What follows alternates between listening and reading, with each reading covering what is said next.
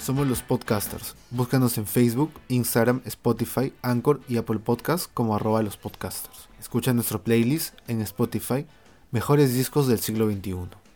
Buenos días, buenas tardes y buenas noches. Bienvenidos a el episodio número 28 de los podcasters. Hoy día estamos con Adriana, que de hecho eh, ya la deben haber escuchado en su reseña sobre la película El Faro con William Dafoe y Robert Pattinson, que estuvo genial. Y bueno, que nos está ayudando a ser un poco más concisos con, con los temas y las estructuras.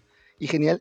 Y ahora en este episodio vamos a reunirnos y vamos a hablar un poco de cómo ha ido, vamos a reunir un poco de todo lo que hemos estado hablando en el blog hasta ahora, que es este, eh, qué pasa con el tema de la pandemia, tanto en Lima, Perú, como en Madrid, España, y cómo estamos este, afrontándolo cada uno, ¿no? Y al final vamos a dar algunas recomendaciones de películas y canciones para que puedan pasarla bien en lo que queda de la cuarentena.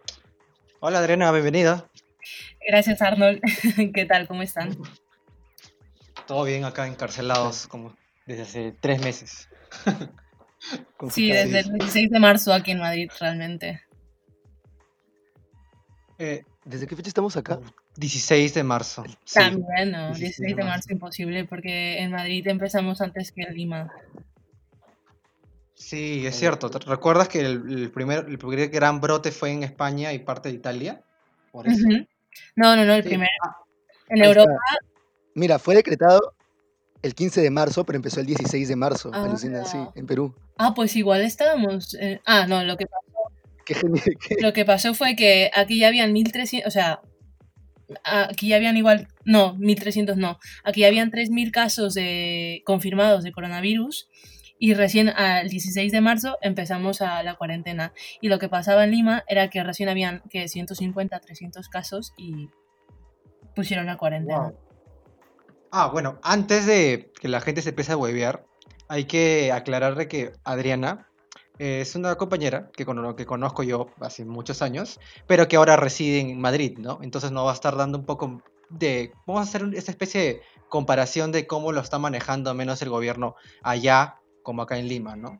Eh, sí, estábamos conversando hace un toque y me estabas, me estabas diciendo que ya hace un par hace ya casi una semana ah, las normas están siendo, no, no están siendo tan estrictas con el tema del tránsito peatonal, ¿cierto? Sí, ya es todo mucho más flexible. De hecho, esto empezó creo que, si no me equivoco, porque en estos tiempos el tiempo es muy... Quiero decir que em, la percepción del tiempo está incluso peor que en la normalidad. Pues si no me equivoco, creo que empezamos el lunes con las salidas, o sea, a, entrar a la fase 1. Que la fase 1 eh, consiste en poder salir a visitar a tus seres queridos, a tus familiares y tener básicamente tránsito libre. Cosa que acá en Lima ni, ni se puede imaginar todavía, te lo juro.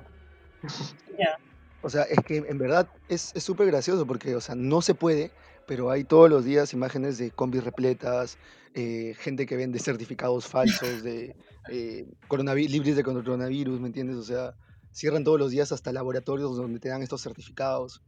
Todo mal. Eh, es como si no se respetara, pero hay una falsa sensación de seguridad de que da el presidente y creo que ha sido bastante influyente en ese caso. O sea, yo de verdad todo bien con el presidente, con algunas cosas que he hecho, pero yo sí creo que desde un inicio, y lo conversamos aquí en, en este canal, de hecho, y sería una opinión editorial, se podría decir, de que ha sido algo así como de psicología social lo que estaba haciendo Vizcarra, ¿no? De poner el peso de la pandemia sobre la población supuestamente irresponsable que sale, ¿no? Y no sobre el sistema fallido que tenemos, ¿no? Ya, ya, ya, ya. Es bastante culpar a, culpar a quien se pueda culpar, ¿no? Como que en vez de tomar cargo de lo mal que lo mal que está, por ejemplo, bueno, el sistema sanitario en Lima. Eh, en Perú, en concreto, o sea, en general. Pero en realidad, ya, acá entre nos, o sea, ¿alguna vez le prestado tanta atención al sistema de salud? Nunca. nunca. La verdad, nunca, pero se reclama cualquier persona que sea consciente, sea un poquito consciente de, su propia salud, eh, es capaz de darse cuenta de que mm, conseguir una cita, por ejemplo, en el salud es difícil. Claro, si no, si no tienes, eh, si no puedes pagar tú una clínica, entonces conseguir una cita en el salud es, mm, uno, tienes que hacer una cola enorme y ve tú a saber cuándo te dan la cita. O sea, esto en es... Dos meses, tres meses. Sí, pues. Sí, sí, sí, es que es eso. Si no es de urgencias, olvídate. Sí, Rubén estaba comentando a un tema de los laboratorios eh, que hacían eh, permisos Bamba, pero también han encontrado laboratorios que realizan o manejan alcohol en gel, alcohol, el, alcohol que encontramos en las farmacias, ¿me entiendes? Pero son las bambas. O sea, ni siquiera hacen alcohol real, sino que las venden así como si fueran... Son agua en realidad, ¿me entiendes? Entonces, y han encontrado han encontrado pastillas también, bambas. Entonces, eh, ya no se puede ¿Sabes lo que vi la última vez que me mató de risa? Dime.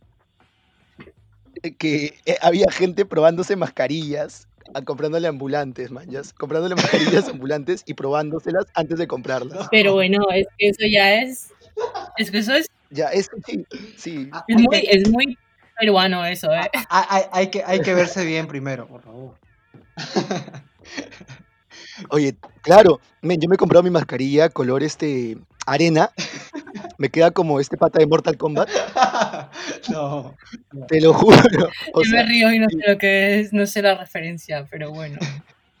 estos patas como, o sea, me cubre toda la cara y es color arena, es como, o sea, se ve muy, muy, muy, muy a la moda y de hecho el material también está chévere, pero no sé si me venía con coronavirus o no porque lo compré en un ambulante. ¿También en un ambulante? Ay, bro. Sí, obvio, Es que tenía solo una, tenía solo una mascarilla blanca, ya este, se le estaban saliendo los pelitos de lo gastada que estaba, ¿me entiendes? Entonces ya, pucha, dije, ya fue, tengo que comprar mi mascarilla. Me voy a morir, dijiste, me voy a morir. Acá en casa hemos, eh, hemos hecho todos, acá con mi familia, mis hermanas y mi, mi vieja, hemos estado haciendo mascarillas, así como hueveando, ¿no? Entonces tenemos... Ah, ¿verdad? Porque tu, hermana es, tu hermana es diseñadora. Sí, y estuvo haciendo con las telas que le sobraban, así, cosas de colores, así como que hueveando, ¿me entiendes? Porque tampoco...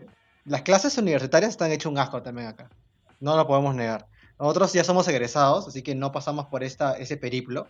Pero por lo que me cuenta mi hermana, sí, pues es un sinvergüencería total, pues, ¿no? Te quieren cobrar eh, con 5% de descuento y quieren que les pagues al toque, si no, no entras a la sala Zoom porque le debes eh, la mensualidad, ¿me entiendes?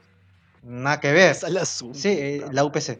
Uy, fácil ladito y no, no, no. no, digo el nombre de la, universidad, fácil ladito. ups, ups, PC, ups, PC. sí, pues, eso. Pero quería también meter este tema. Hemos estado chequeando un poco lo que pasa en Madrid, Ariana, y hemos visto que ya, están abriendo un poco más de tránsito desde el lunes, pero antes de que volviera a haber este tránsito, han habido estas fiestas, por así decirlo, en las que ha habido rebrote coronavirus. Obvio, la población que estaba afectada por esto ha sido jóvenes, pues, ¿no? Gente que está haciendo tonos, otoneando y toda esa cuestión, ¿no? Y bueno, ¿tú has estado enterado un poco de pues Yo de eso no me he enterado, pero sí es verdad que, no ahora, pero a principios de lo que se hizo la cuarentena y tal, en plan los primeros días de cuarentena, habían eh, organizado una rave cerca de un hotel, si no me equivoco, por Alcobendas, que eso está un poco al norte de Madrid. Y, claro, ya estábamos en cuarentena en con las restricciones y tal. Y cuando fue la policía a ver, pues mm, era, había sido organizada como que en el sótano de un hotel y estaba todo sucio y claro, había evidencia de que por lo menos habrían, o sea, había, había sido organizada una nave, ¿no? De, con por lo menos, no sé, 300 personas. Pero de fiestas ahora, de fiestas ahora mismo, pues no tengo ni idea, porque con eso sí ha habido muchísimo control. Claro, o sea, me, refiero a que, obviamente, si te encuentran toneando, o al menos ebrio, o, lo que sea en la calle, o te pueden poner alguna pena o una multa, me imagino. Sí, sí, eh, no, incluso no solo multa. Yo he oído que hay gente, ah, que ha habido gente a la que se la han llevado directamente a la cárcel. Ve tú a saber cuál, en qué estado estarían o si se, negarían, qué sé yo. Acá al menos en... Adrián, una consulta. Sí, disculpa. Eh, había visto recientemente eh, eh, en un diario de que había aumentado, de que mayormente había aumentado la cantidad de gente que piden alimentos o desayunos y almuerzos en los, en, ¿cómo se podría decir? En casas de caridad o conventos y que de hecho estos padres ¿no? que dan estos alimentos han visto como que un aumento de, de 20 a 30 personas diarias, todos los días, que van a pedir y varios de ellos son autónomos. ¿Sabes algo de ello o, conoces algo de eso? Pues sí, aquí hay muchas, aquí hay muchas organizaciones caritativas que usualmente dan comida a los que más lo necesitan, ¿no?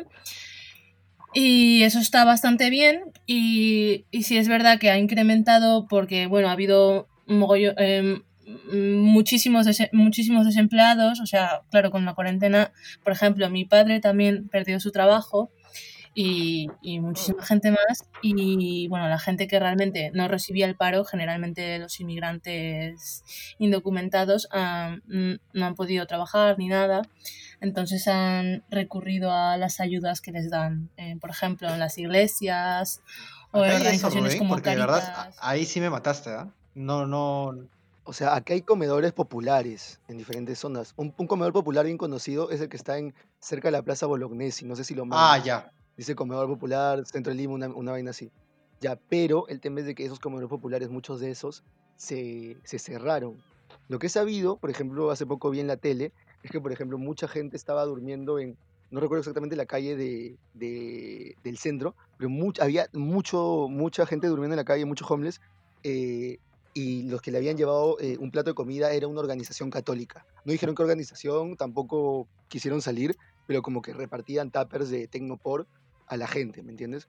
Pero algo así, así no hay muy grande que yo sepa. Y por un tiempo cerraron los vasos de leche, que también son comedores populares, sobre todo para desayunos, para menores de edad. Mm. Entonces, este, eso, eso recién se ha abierto hace poco, según tengo entendido. Ah, la mierda. pues aquí sí ha habido bastantes iniciativas del tipo, por ejemplo, el Metro de Madrid, eh, los trabajadores han recaudado como que han, han, puesto anuncios de que se recolectaba comida y tal, colaboraciones para los más necesitados y han recaudado como unas, no estoy segura el número de bolsas de comida, pero las han repartido a, a las personas necesitadas. Y eso ha sido una iniciativa de los mismos trabajadores del metro, cosa que es muy bonita. Y de hecho, ahora que he entrado a Twitter y me he fijado, pues la Comunidad de Madrid, que ahora estamos con la presidenta Ayuso, que es una... Bueno, bueno no, voy a decir qué es. Eh, se, ha, se, ha, se, ha, acaparado ya de, del logro. Ella ha dicho, bueno, sí, la Comunidad de Madrid ha repartido bolsas, a los más bolsas de comida a los más necesitados, cuando realmente han sido los trabajadores del metro, ¿sabes? Es increíble. Ah. puta, se quieren llevar, llevar todo el crédito. Sí, sí, sí. Qué mal. Acá, mira, eh, cuando has dicho de que ha habido, va a salir en la tele, va a salir en los medios por internet, de que había este tono en un hotel, acá han habido infinidad de tonos, te lo juro. Escucha, desde el fulanito, acá tu vecino, del costado, hasta la gente de la tele que ha hecho sus tonos y nadie les ha dicho nada. De verdad, ¿ah? de verdad, de verdad, de verdad. O sea, han salido un par ahí de que han salido en la tele, pues, ¿no? Porque ya se pasaron de, de caraduras y o aparecieron, no sé, subiendo sus fotos en Instagram o en Facebook toneando en plena cuarentena, o salieron ebrios en la calle golpeándole un serenajo a alguien así, pues, ¿no? Y... Oye, este, Magali, Magali ha sobrevivido y los programas de, de, espectáculos por esas huevadas, nada más. Por la gente que hacía fiestas, te lo juro. O la gente que, era infiel y se iba a un telo en cuarentena. Y decían, pucha, han salido estos en el telo en cuarentena. Solo en, yeah. pasa eso. Iba a ser un comentario Magali, pero nos salíamos del tema. Pero dilo, normal. ¿Por qué no? sí, es internet. Lo que salió de Magali, que hizo una denuncia pública sobre el Ministerio de Cultura pagándole como 45 mil dólares a este... Ah, claro que sí. Eso es muy importante. Gracias por recordárnoslo, Adriana, porque eso es algo clave de, lo que también queríamos hablar, ¿no? ¿Ah, sí? Sí, sí, sí. Sí, del, tema de Richard Swing, ¿no? Que es parte de lo que está pasando acá en Perú. De hecho, ahorita es una de las casas más grandes. Tanto así ah, que le han preguntado en la, en la conferencia de prensa y el presidente se hizo la vista borda. Sí. bueno, yo es que no sé, dejé el Ministerio de Cultura hace muchísimo tiempo y ya no sé con quién estarán. Tampoco sé quién estaba cuando yo estaba en Lima, honestamente. Pero mira, el, año pasado, ya comparado a como cuando, a cuando visitábamos y todos los eventos que habían, gradualmente se han estado disminuyendo. Entonces, mm, ya no es igual, por así decirlo.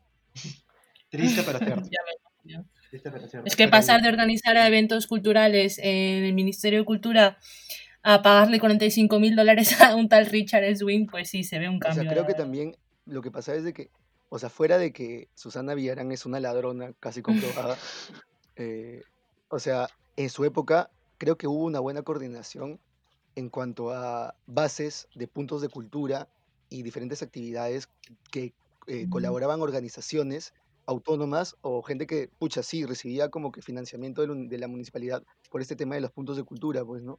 Entonces se podían hacer más actividades y había mayor cantidad de actividades, mayores conciertos. De hecho, yo me acuerdo, pues, una época, ¿no? Eh, plan de, o sea, en, esas épocas, ¿no? Habían conciertos en el centro. Para que la posición. Habían, este, exposiciones en, ajá, habían exposiciones. O sea, en verdad se movió bastante la cultura, pero también creo que hubo buena articulación con los gobiernos, con el gobierno local de Lima en este caso, ¿no? Sí, eso es verdad. Pero se estaba perdiendo. Y en, con Castañeda se perdió todo eso, tristemente. Sí. Sí, sí, sí, sí. Pero, mira, el tema de Richard Swing, así para meterle un resumen, resumen, resumen, resumen a la gente que nos está escuchando, creo que el tipo conoció al partido en el que está Vizcarra por estos mítines que, que hicieron para las elecciones de 2016 y ahí han mantenido contacto y puta, el pata les ha hecho un favor y bueno, favor con favor se paga con ese tipo de cosas. ¿no? Eso es lo que prácticamente los, al menos en los medios están tanteando que ha sucedido, porque el tipo no tiene, y lo... no tiene como, por así decirlo, un, un currículum o un portafolio que lo haga para ese tipo de cargos. Es un mamarracho. No, y lo, sí, y, y lo oscuro, lo oscuro, y eso es lo denso de de, la relación con Vizcarra es que no es cualquier huevón que manja Vizcarra. O sea, es un pata que, o sea, salen fotos con Vizcarra, que es de la misma provincia de Vizcarra. Eh, habrá que investigar si de repente, pucha, se han conocido, de repente han estudiado en el colegio o en la universidad o, han frecuentado los mismos círculos, quién sabe, ¿no?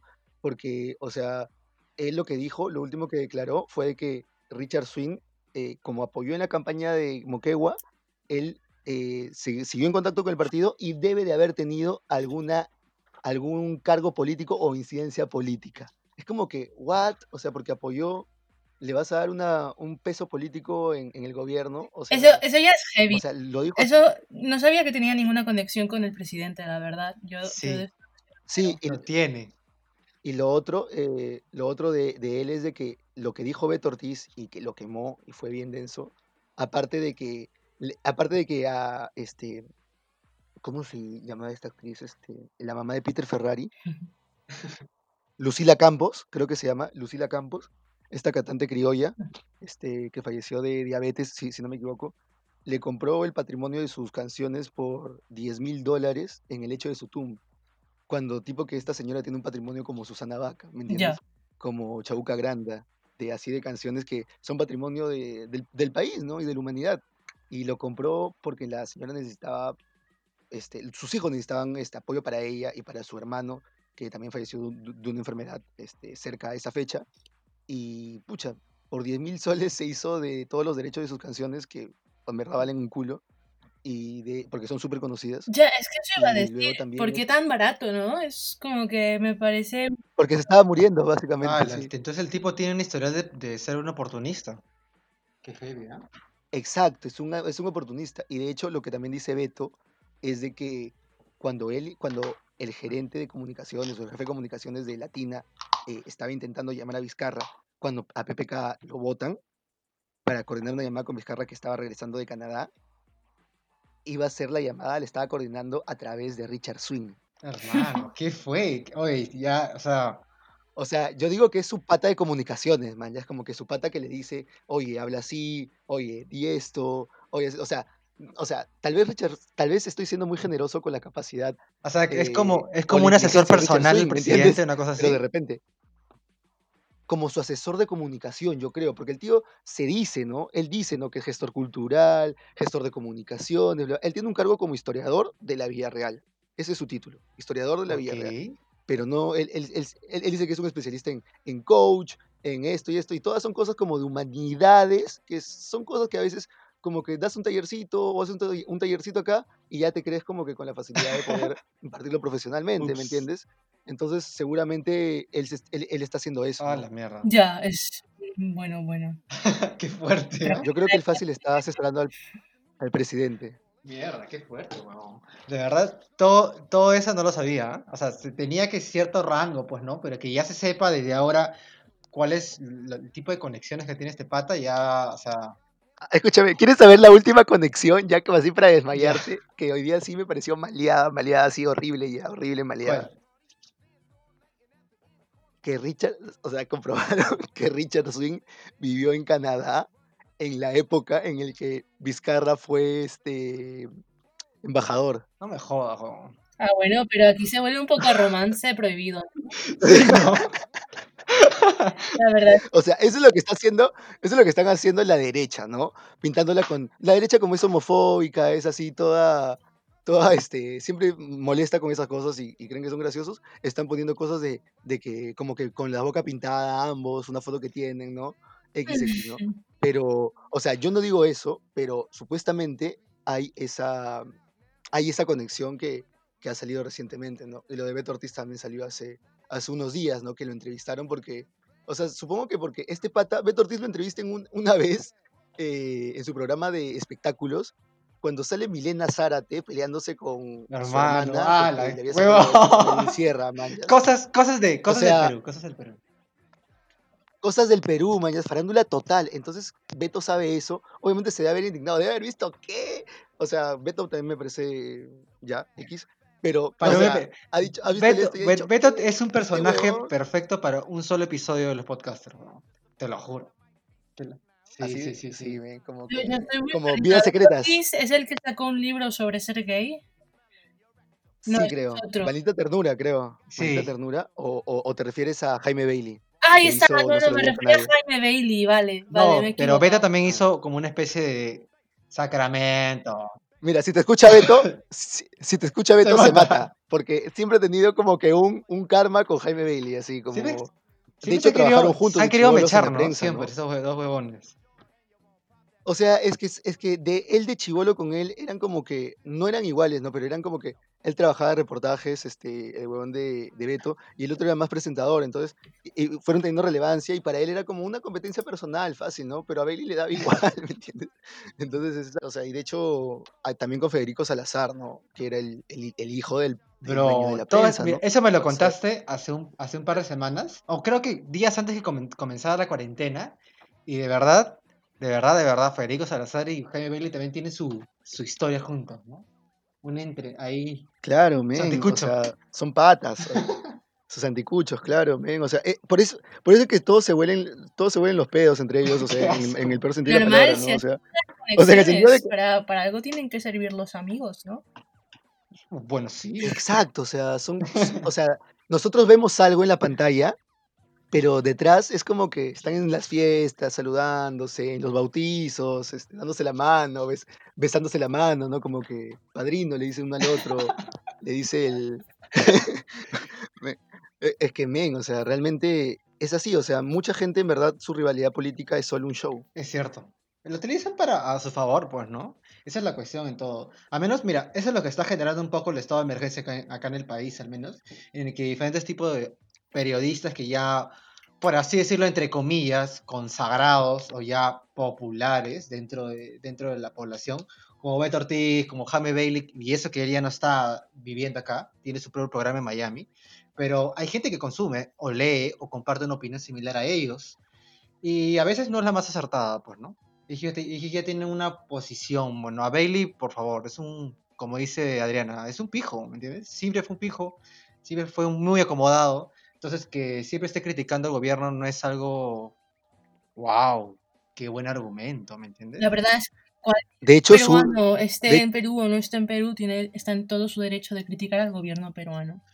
Honestamente. Claro, claro, claro que sí, pero el- me, me voy a este hecho de que eh, critica, da un argumento y da una solución totalmente descabellada, ¿me entiendes? Totalmente descabellada. Ya, ese es, ese es como que mete su cuchara y de, ah, bueno, yo opino esto, y es algo como que, bro, ¿en serio? no tiene sentido lo que dice. Claro, y, y es una opinión que está bastante parcializada, ¿no? Yo también doy unas sugerencias un poco radicales, pero de, de estar harta de las... Claro, pero, pero decirlo y compartirlo todos los días en tu programa es porque te lo, te lo, crees, ¿me entiendes? No es algo...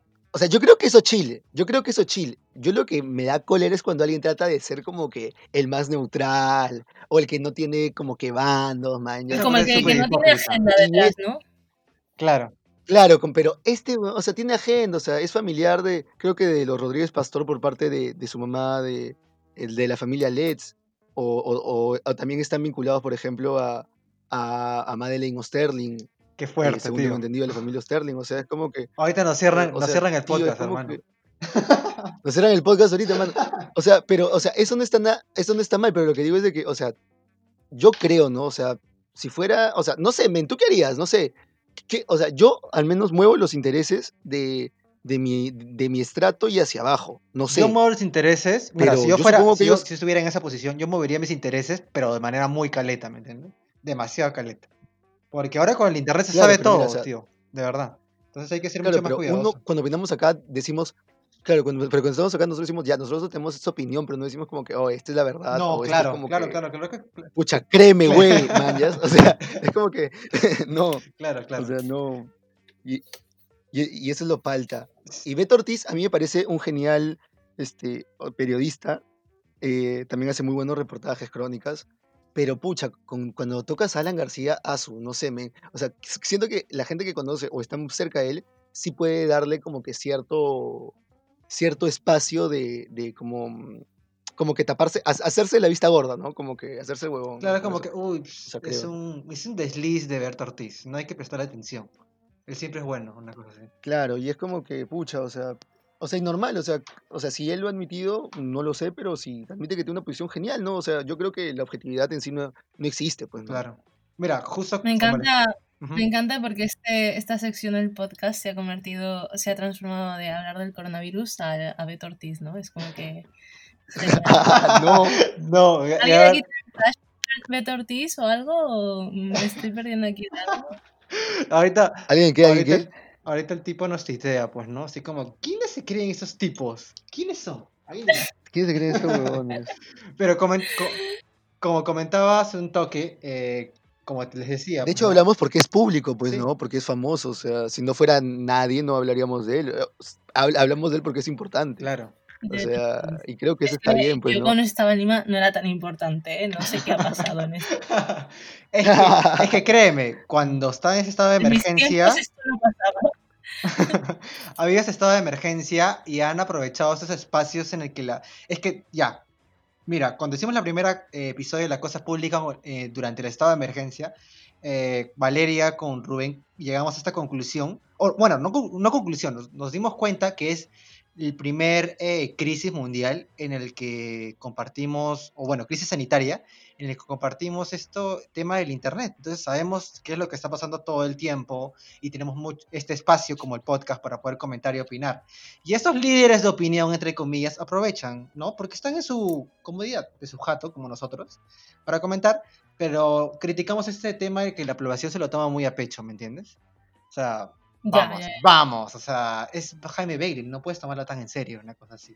Pero bueno, volviendo al ruedo del coronavirus, eh, bueno, está pasando ahorita actualmente. Ah, yo quería, yo, quería mencionar un tema de, lo que hablaba Adriano un toque antes de las empresas que están donando. Yo al menos ahorita estoy viendo un tema con, o sea, en mi chamba, y eh, bueno, me he enterado de que, eh, por ejemplo, lo que es este Yanacocha, estaría donando, o sea, habría donado como más de 10.000 canastas con víveres este, esenciales, cosas así, como que equipos médicos.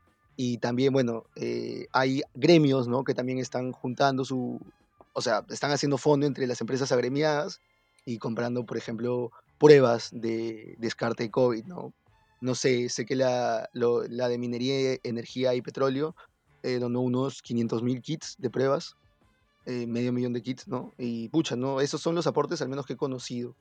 De ahí otros aportes seguramente de gremios y de, mineras y, creo que también asociaciones ya este, con un recorrido atrás, como mencionaba, ¿no? También Cáritas o Juguete Pendiente, ¿no? Que también es donante pendiente, ¿no?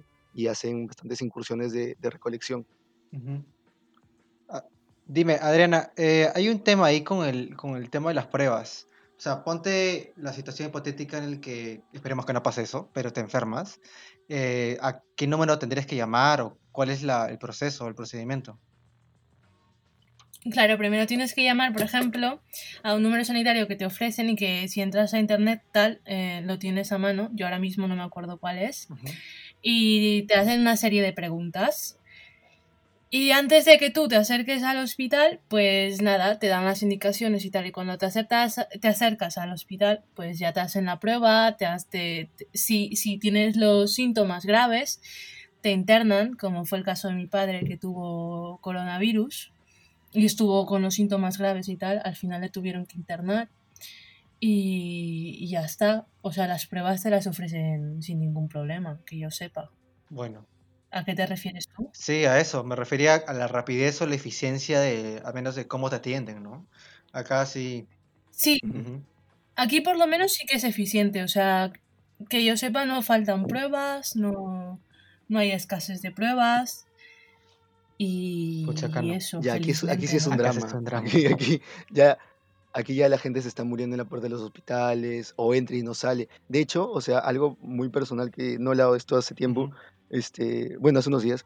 Eh, de hecho, mi abuela falleció hace poco en un hospital de Lima y hasta ahora no sabemos si falleció de COVID o no, pero la pusieron como una de las personas que habían fallecido de COVID y eh, creo que este, no la cremaron eh, entonces, también veamos por ese lado. Tal vez están, eh, han, hay personas que no están siendo cremadas por la capacidad de los crematorios, cuando en un inicio se dijo de que iban a cremar personas. claro. ¿No? A todos los que iban, eran con COVID-19. Y de hecho, hasta dijeron en un momento de que todas las personas con COVID-19, o sea, todas las personas que murieran de neumonía o problemas respiratorios iban a ser como declarados como el COVID-19, ¿cierto, Arnold? Sí, sí, sí. Creo. O sea, comentaron eso. Antes yo también tuve una situación similar con la de Rubén, también unos familiares fallecieron de, sí, confirmado con el COVID, pero mucho antes de eso están diciendo, pues, ¿no? En, la conferencia de prensa del presidente, como que no va a haber ninguna opción para que las personas puedan recibir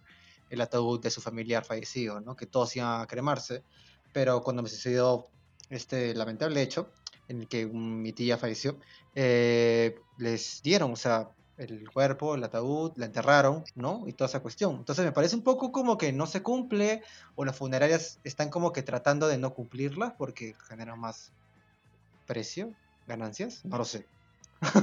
no lo sé de verdad. Entonces ahí ah. esa cuestión está siendo muy, muy, muy, muy, muy como que, obviamente, nadie quiere hablar de ese tema de las funerarias porque es un tema un poco doloroso, pues, ¿no? Para la gente que es afectada. Pero metiéndoles, porque es como tocar la llaga, ¿me entiendes? Pero así, hablando así en frío, obviamente está viendo como una especie de desobediencia, por así decirlo. Y bueno, el gobierno no está haciendo no está prestando tanta atención a ese tipo de cosas porque hay cosas más importantes que solucionar ahorita. Como el tema del dinero. Sí, sí, sí, está, está pésimo, pésimo, pésimo. Entonces, llegamos a esta conclusión, o llegamos a, este, a esta sección del episodio, en el que podemos dar una opinión personal, a menos de cómo va Lu en el lugar que vivimos. ¿no? Eh, tú, Adriana, obviamente que estás allá en Madrid, la situación es totalmente diferente como la, como la describes. Entonces, ¿cómo la, ¿cómo la ves tú, al menos dentro de los próximos tres o cuatro meses? Pues aquí se está especulando muchísimo de que en octubre va a haber un rebrote, va a haber una segunda ola y la verdad es que eh, fuera de eso, mm, ah, en, los últimos, en los últimos resultados, o sea, de los últimos números que han salido, es que todavía nos mantenemos bajando la curva, ¿no? Aparte del rebrote que hubo en Salamanca con las personas de derecha que salieron a, a manifestarse, pues igual todavía vamos bajando. O sea que yo creo que si la gente es consciente y usa realmente las mascarillas y, toma, y se toma en serio las medidas que, que, que, nos que hay para no contraer el coronavirus, pues yo creo que no tenemos por qué preocuparnos. Pero de que va a haber un rebrote mm, cuando entremos a otoño, porque bueno, el clima, bueno, eso por otoño y tal, sí que va a haber un rebrote. Mm, mira tú. Eh, quería comentarte algo así. Eh, me dijiste que desde el lunes está saliendo, está viendo tránsito peatonal, como lo estábamos conversando hace un toque, pero hay ciertas medidas, o sea, tienes que ir con tapaboca, con guantes o con alcohol, o es obligatorio. Sí, sí, bueno, eh, por las calles no, pero si vas a usar el metro, por ejemplo, o el bus, tienes que usar mascarillas. Mascarilla obligatoria si no te, echan de, de, la estación del metro. Y, y bueno, la verdad es que a partir recién de la fase 2 o fase 3, o sea, dentro de unos días o unas semanas, sí que se va a volver obligatorio el uso de mascarilla. Ahora mismo no lo pueden no pueden exigir eso porque porque habrá gente que no pueda conseguir mascarillas o que no pueda permitírselo y tal, pero ahora mismo el Estado está intentando como que repartir mascarillas como, como, como pueden. Y a través de eso, pues decir, mira, te hemos dado mascarillas, ahora úsalas. O sea, pero claro, te dan cinco mascarillas y cinco mascarillas usándolo una vez, pues tienes para cinco días, que no me parece todavía tanto. Wow. Bueno, son desechables, ¿no? Acá con... con... Ala, ¿qué es ala, ala este país? ya, Rubén nos va a dar su opinión personal de cómo la está pasando por, por donde vive y cómo, cuáles son sus expectativas dentro de los tres o cuatro meses que se vienen. Claro, y lo chévere es que la perspectiva de Arnold es un poco eh, BC, yo soy una perspectiva DC, se podría decir, ¿no? Eh, como hablando de NCS, ¿no? No, no. ¿De qué? ¿De out? ¿De no, qué? No, digo, ouch. ¿Por qué? ya, dale, dale, no. No, porque, o sea, claro, o sea, creo que también el contexto define cómo las personas eh, acatan o la necesidad de las personas para salir a comerciar. Y yo creo que la realidad que yo estoy viendo acá en Santanita y en esta zona del este de Lima, este, es diferente a la que es a la que está pasando en la Molina, de hecho, ¿no? Que está súper cerca, pero este sí es bastante distante. De hecho, me ido a dar unas vueltas por ahí también, porque bueno, eh, a veces uno le gusta manejar la bicicleta, en fin. Eh, y entonces, acá en Santanita al menos, eh, hay, mucha, hay mucha gente en las calles. Y sobre todo porque cerca del óvalo de Santanita hay una aglomeración de bancos.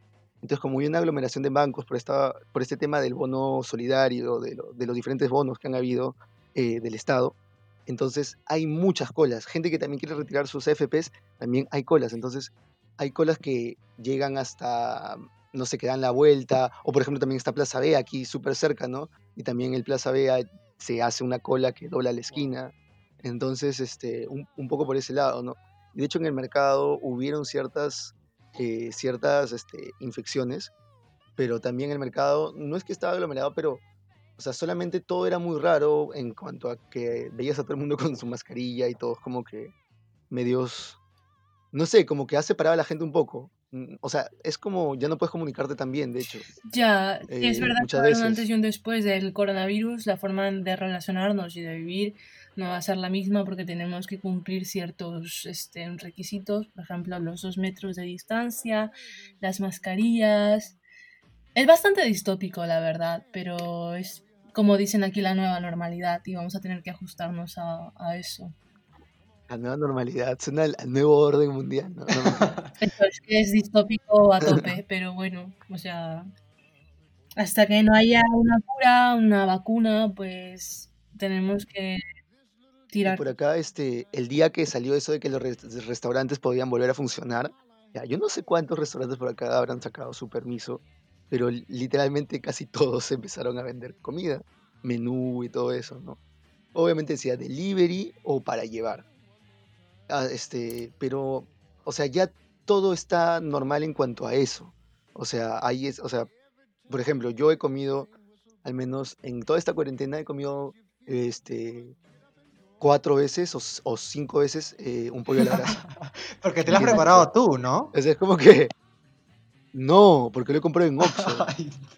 y está, si estás vivo, ¿me entiendes? o sea, eso es bueno.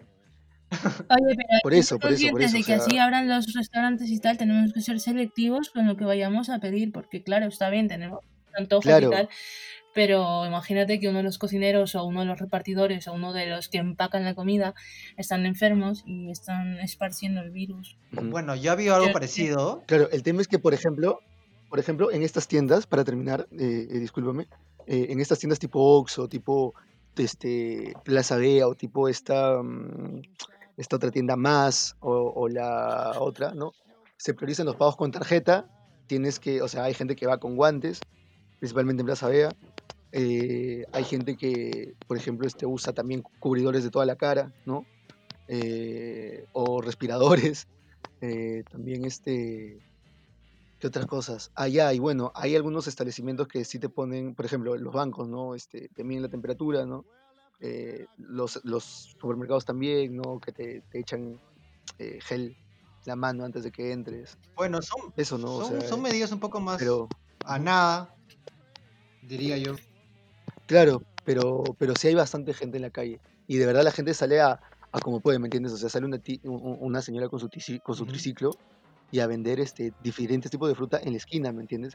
O sea, o sea, esa señora no tiene permiso, pero tiene que hacer eso. Luego hay personas vendiendo café o personas vendiendo agua, ¿me entiendes? O ambulantes con su vendiendo de todo, mascarillas, pantalones, medias, este abrigos, ¿me entiendes? O sea, gente que vive del día a día que si no hace eso, o sea, no no sobrevive, pues, no come, no, no, tiene un ingreso. Mira, tú, tú, estabas comentando el tema de las colas en Plaza Vea y también en los bancos eh, con el para este bono universal me has hecho acordar de, que tenía que preguntarle a Adriana si allá en Madrid también estaba viendo ese tipo de bonos o estaba viendo como que es una subvención monetaria a la, a la, población. Hmm. A mí me agarra, subvención monetaria como... Ah, sí, vale, vale. Pues sí, ha salido han salido muchas propuestas, pero no, no se ha aprobado nada todavía. Por ejemplo, salió una noticia de que iban a subvencionar a las personas afectadas directamente por el virus, es decir, que si has perdido tu trabajo porque te han despedido por recorte de personal por la situación, pues te, te, bueno, eso que te, te, te, te, damos dinero. Pero todavía no se ha aprobado nada, vamos, o sea que es pura especulación, tal, tal, tal, no se ha aprobado nada todavía, o sea que nadie está recibiendo dinero. Y otra de las cosas es que al menos las personas que eh, pagan renta por, por el piso, se les está bajando como que el precio, ¿no? Como que los, los mismos propietarios ha salido una ley de que tienen que bajar el precio porque porque eso, ¿sabes? O sea, a ver, aquí hay una cosa que se llama el paro, no sé si no sé si has oído hablar del paro aquí en España. Sí, o sea, de que desempleado, o sea, de que no estás con un trabajo fijo. Claro, pero si has trabajado, por ejemplo, el periodo de un año, entras al paro, te despiden o pierdes tu trabajo, entras al paro y el paro te da, o sea, lo que has aportado tú trabajando en, con impuestos y tal, luego te lo, te lo devuelven en el paro, que creo que son aproximadamente, dependiendo de cuánto has trabajado, seis meses o nueve meses de remuneración. Igual te dan 700 euros al mes, pero tú como desempleado. O sea, que, que existe eso y siempre ha existido, pero siempre y cuando hayas trabajado con contrato de trabajo, ¿no? O sea, como que figures en la planilla y tal. Obviamente. Y, y sí, sí, sí, es, eso. Y fuera de eso, pues no, no me he enterado de que haya ningún tipo de remuneración aparte de eso. Está el paro y las propuestas, y las muchas propuestas que se hacen, pero que todavía no se aprueban. Claro. El tema de los bonos obviamente no va a ser igual que en Madrid, porque allá el sistema laboral es muchísimo más formal, ¿no? Que la de acá, que acá prácticamente. Aquí formal, sí. Eh, estaba pensando que, que, en Perú, lamentablemente, hay un alto porcentaje de. O sea, es, Perú en general es informal.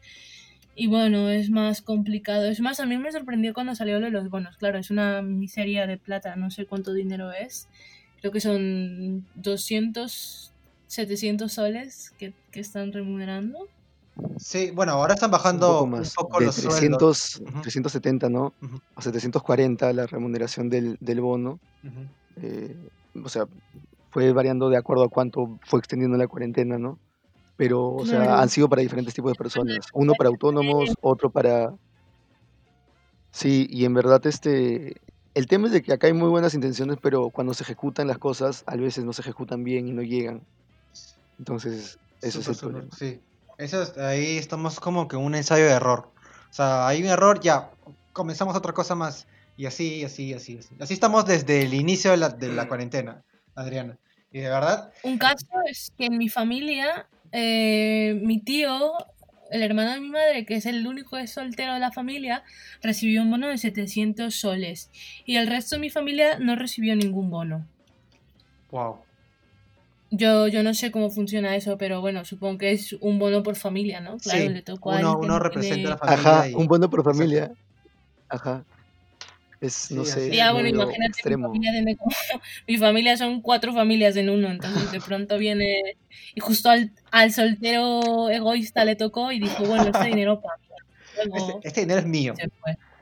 Pasa. Sí, sí, sí. Justo, justo esto decían, justo esto decían en un programa, pucha, imagínate que le toque al, a ese, a, a- a tu hermano que, que no da nada para, para la casa, que, que se compra su jamón y no le invita. Es que ese es mi Pucha, es tío. como que, ese es mi tío, lo acabas de describir. Pucha, tal cual, entonces. En- Enorgullece la nación, tu, tu tío. El buen peruano. El buen peruano que se respeta. Pero mira, eh, todo el tema del estado de emergencia eh, tiene para rato, al menos en el Perú. Eh, obviamente, tarde o temprano va, el gobierno va a tener que aceptar y digo, pucha, van a haber más muertes, van a haber más infectados, van a haber más enfermos y vamos a tener que cubrirlos. Y va a ser como, no quiero sonar un poco como amarillista, pero en cierta parte es como un sálvese quien pueda, pues. Es como que no salgas de casa porque ya sabes lo que te va a pasar. Y si gastas, y si fallece, vas a gastar. Y si enfermas, vas a gastar porque la gente no tiene seguro acá. Entonces, la gente, Ya. para que nada, lo hace porque no hay dinero. No lo hace porque le tiene miedo a la enfermedad tal cual, ¿me entiendes? Y eso es- Claro. es gravísimo, es gravísimo. Esperemos que al menos eh, las cosas se, se mejoren con el paso del tiempo. Obviamente acá, mirándolo como espectador, como lo que pasaba con Madrid, y te recuerdo que te quería bastante cuando comenzó el, el, toma- el tema del brote en, en Madrid, y que te decía, ¿cómo estás? Oye, que te sucede algo, ¿qué está pasando para allá? Pues no, pero bueno, han pasado tres Y meses. estaba muy normal. Sí, Sí, yo estaba normal. Yo te respondía súper tranquila, en plan, aquí estamos bien, no pasa nada, esto va a pasar aquí. Yo era súper optimista. Digo, no, esto, esto, lo de, esto de la cuarentena solo va a durar hasta abril. Y en abril ya podemos salir, vas a ver. Y se lo decía a mi compañero de piso, se lo decía. Ya vas a ver, como esto no acaba en abril, vas a ver cómo voy a estar yo. Y, bueno, no, claro, no acaba en abril, tal, tal, tal. Pero así como estuviste tú conmigo, yo estaba igual con mi amigo italiano, que en plan eh, me comentaban que, que Italia acaba de entrar en cuarentena, no sé qué, y yo eh, le, le preguntaba a mi amigo, oye, ¿estás bien? No sé qué, ¿cómo, cómo que es esto de cuarentena, tal, tal, tal? wow, Y claro, porque el primer brote fue realmente en Italia. sí, El primer brote, el primer epicentro de coronavirus en, en Europa fue en Italia. sí, pues. Y de ahí se vino a España y en España, bueno, superamos a Italia y ahora estamos más o menos bien, pero no tan bien. Claro, yo creo, eh, Rubén, yo creo que Vizcarra dijo meseta, pero no meseta peruana, dijo la meseta española, huevón. Se volvió de país. Porque de verdad, eh, pasa, con, pasa con el presidente que dijo, hay una meseta, o sea, de que hay un, ya llegamos al punto alto de, de enfermos, y infectados y fallecidos, y, le hemos- y que va a bajar, pues, ¿no? Pero no ha pasado nada de eso. Cosa que en España se ha pasado, ¿no? Y eso es súper, súper, súper bueno. Súper, súper bueno. Sí, ya tocamos el pico hace igual tres semanas, Sí. creo, tres semanas y algo más, un mes, y diría yo. Sí, bueno, entonces esperemos que entre estos eh, 30 de junio, que se acaba la cuarentena supuestamente, esperemos que todos estén mejor. Y también allá en España, obviamente, van a tomar unas medidas mucho más seguras. que Lo que de- comentaba es de que, o sea, también, o sea, el tamaño de Perú es bien, o sea, eh, la geografía de Perú, la, la extensión de Perú es, pucha, en verdad, como si juntaras España, Francia, parte de Alemania, Austria, parte de Italia, ¿me entiendes? No, a ver, yo diría sea, que dos como- Españas es Perú, ¿eh? Dos Españas, yo diría. Creo Mira, que se mira, refiere a, las Mira, regiones. le- le- le- les, voy a man- les voy a mandar un, un- un mapa de Reddit. Le voy a mandar un mapa de Reddit a Arnold. Y para, sí, porque, o sea, o sea, en verdad, para, para la, la dimensión, de repente exagerado en algún país, pero para que vean la dimensión ustedes mismos. Eh, y vean de que en verdad, o sea, el tamaño de Perú es este, bastante amplio, ¿no? Y en verdad manejar la crisis, o sea, yo creo que también deberíamos, o sea, bueno, también en España hay gente, pero, o sea, a, a lo que voy es de que ha sido complicado y siempre ha sido complicado poder llegar a las regiones. Eh, y creo que acá nos hemos, o sea, nunca hemos estado preparados para nada. Pasa un terremoto, no estamos listos. Literal. Pasa, pasa este, una helada, no estamos listos. Y luego, este, quienes, quienes a veces este, pueden ayudar son voluntarios, son organizaciones ajenas, ¿no? Este, organizaciones sociales, etc. Este, etc.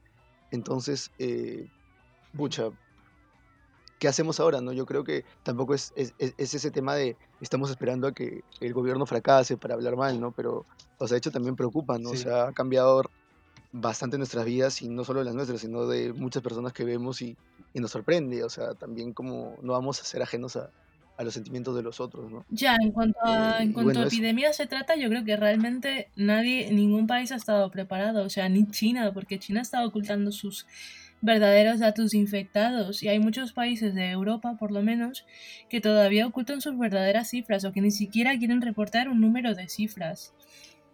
No sé, yo creo Como que... Chile.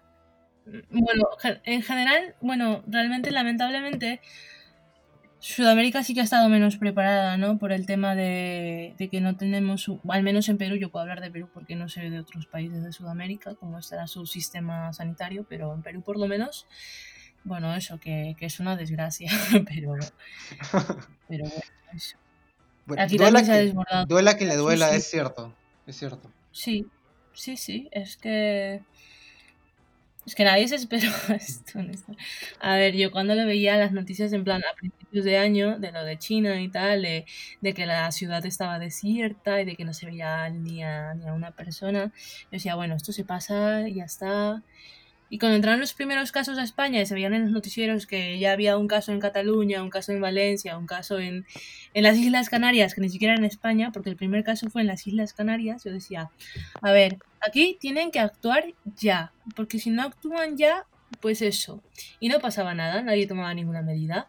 700 casos, nadie decía nada. Yo ya estaba preocupada porque 700 casos en tres días se vuelven el triple o el quíntuple o no sé, por 10. Y, y de pronto estamos a 3.000 casos y sale recién el presidente a decir estado de emergencia. Yo estaba... Yo estaba incrédula, no sé por qué han tardado tanto en reaccionar, si han visto el impacto que ha tenido en China y en Italia, no sé por qué han tardado tanto en moverse aquí en España. Que tuvieron muchas reuniones entre los políticos de España, que Sánchez se reunió con todo el gabinete y tal, incluso habló con los reyes, y yo no sé aquí, yo no sé qué aquí pintan los, los reyes. ¿Qué, no qué sé. pintan esos, esos dos tíos ahí? ¡Hala! Claro, es que yo creo que... Los muñecos de torta, los Sí, muñecos de creo torta. que siguen este protocolo innecesario para una crisis sanitaria como esta, ¿no? De que hay que avisarle a todo el mundo para estar enterados. O sea, no. O sea, mira, acá yo creo que menos Vizcarra dijo lo, Corre, huevón, hizo lo del corre. estado de emergencia eh, porque ya sabía que había infectados. Porque acá el primer infectado, si, ah, si alguien se ha olvidado, fue un chico que volvió de España, o creo, perdón, de Italia, uno de esos dos países, y que vivió en Los Olivos y que se enfermó acá. Y después hubo un cura que se enfermó y toda esa cuestión, y cosa que.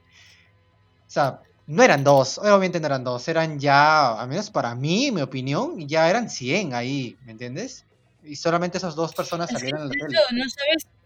Lo peor de todo es que son un virus que tarda en mostrar los signos. O sea, puede estar incubando 14 días. O sea que pueden, pueden haber ya mogollón de contagiados y no te vas a enterar hasta 14 días después. Exacto. Cuando este señor ya está, ya está tosiendo y dices, anda, pero si he estado con este señor la semana pasada. Uy, ups, estoy contagiado. ¿Sabes? sí, sí, sí. Demasiado mal. Bueno. A menos hay que tomar nuestra, nuestra O sea, era, era, era como, como, como recordar así, o sea, no sé, ha sido lo más cercano a, a, a una, a una, a un, a una crisis zombie. Cuando ves en las películas de que sale alerta, alerta, tantos contagiados, cuarentena, cuarentena, cuántos contagiados. Y es como que miércoles, y es como, y la gente realmente se muere, o sea, no vuelven, no vuelven como zombies, ¿no? Pero no sé si me entienden, o sea, ese tipo de problemas que era como una fantasía, no, teni- no, no tengo idea por qué lo tenemos como fantasía, etc., pero es parte de nosotros, ¿no? De la pulsión tanática de repente, pero ahora se hace realidad y es como que, ala, es como que sí, Jurassic Park, bueno, realidad. o sea, o sea, Dios mío, es como que, pucha, qué tema. Bueno, ahora cuando estemos, tengamos 34, 40 años y vengan nuestros sobrinos a decir, oye, ¿qué era lo del COVID, ah? No, no, no, no sé nada de ese tema. ¿no? Este es Como postraumático. que, oh. No, no, Here no. we go again. Te tiras en un lado, te tiras, te tiras un lado, ¿no? Y empiezas a temblar así, no, No, no, no, no, por no, favor. no. No, imagínate nosotros aquí quejándonos de la situación y tal, pero eh, necesitamos aquí a alguien que hable de la situación de Estados Unidos, porque en Estados Unidos realmente se ha montado una Bro. terrible. Eh, no solo están las protestas, sino que claro, en Nueva York la- eh, el número de contagiados es eh, bueno, innumerable y, y ahora estamos, están con las protestas y tal y con lo de la policía y bueno, bueno, es que eso sí que es... Estados Unidos sí que tiene ahí todo un capítulo de historia, la verdad que seguro que se estudiará de aquí a unos 20 años. Yo no sé, creo que, crees que son momentos muy importantes. El policía este que, que asesinó, sí, para mí, para mí lo asesinó. Eh, ¿Qué habrá pensado? Dijo, pucha, que no, no, acá no pasa nada eh, un par de, un par de ciberbullying, un par de meses y se acabó, ¿no? O sea, es lo máximo que ha pesado. Sí, porque hay muchos de vídeos. Claro. Y, o sea, obviamente el tipo no pensó en un contexto más general, ¿no? O sea, todo el mundo está en su jato, todo el mundo está en internet. Y yo, o sea, si yo te voy sincero, a menos yo me enteré lo del, del tipo este que supuestamente quiso comprar algo con un billete falso, por un post de, de, varios músicos en Instagram, por creo que, que por Ging Gordon o por su ex esposo, los, los integrantes de Sonic Youth. Y, y, esto se empezó a hacer como una avalancha, pues, ¿no? Como una bola de nieve y creció y creció. Y ahora estamos viendo que desde el día jueves, o bueno, desde toda esta semana, eh, estaba habiendo protestas y ya había dos fallecidos, ¿no? Un afroamericano y también un policía. Entonces, eh, aparte, también Trump no ayuda mucho en sus conferencias de prensa. o sea, ni bien comentan lo de Minnesota o lo que pasó con el policía. Dice, bueno, chicos, muchas gracias. Y se quita, ¿no? Entonces. Mm, no, y lo peor, lo peor es de que. incluso, lo de Trump es peor porque. Hasta hace, hasta hace poco en Estados Unidos se manifestaron las personas blancas para decir Exacto que, se acabe la cuarentena, que queremos nuestros, nuestras peluquerías y nuestros, a nuestros masajistas disponibles. O sea, se pusieron con. con en con, todas las pelotas y llevaron armas, todos blancos, ¿eh? Y, insultando a la policía, empujando a la policía. Y la policía muda, nada. Entonces agarra a Trump y pone un tweet, un tweet de que estas personas simplemente están agotadas, son buenas personas realmente. Eh, solamente están cansadas por, bueno, la cuarentena, tal, tal, tal.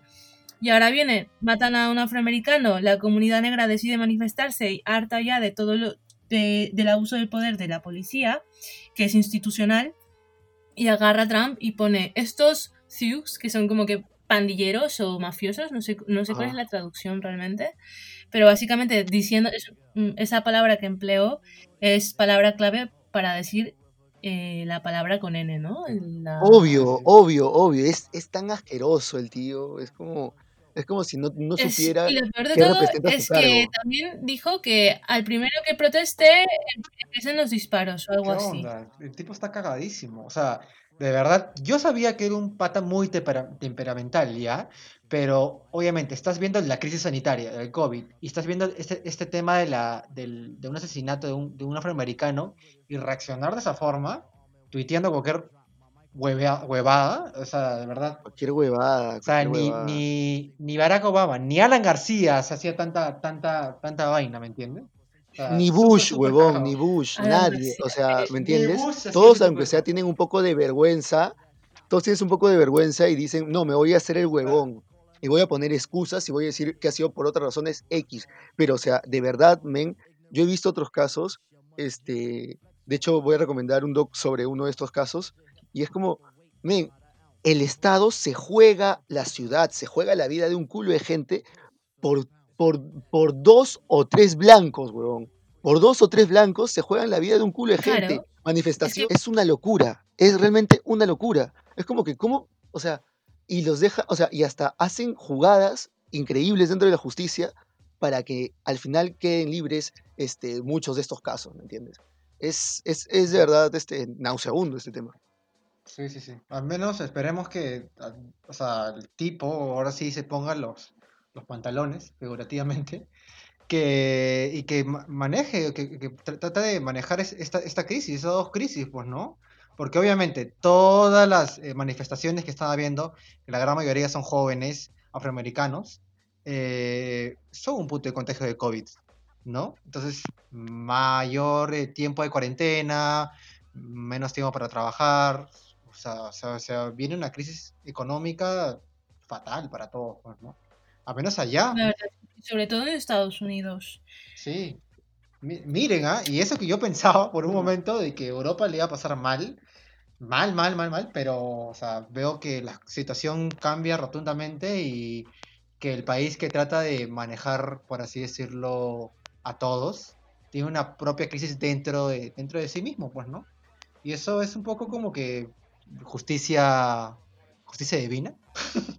no lo sé. Sí. sí, sí, sí. Bueno, entonces tenemos que seguir con la siguiente sección, ahora sí.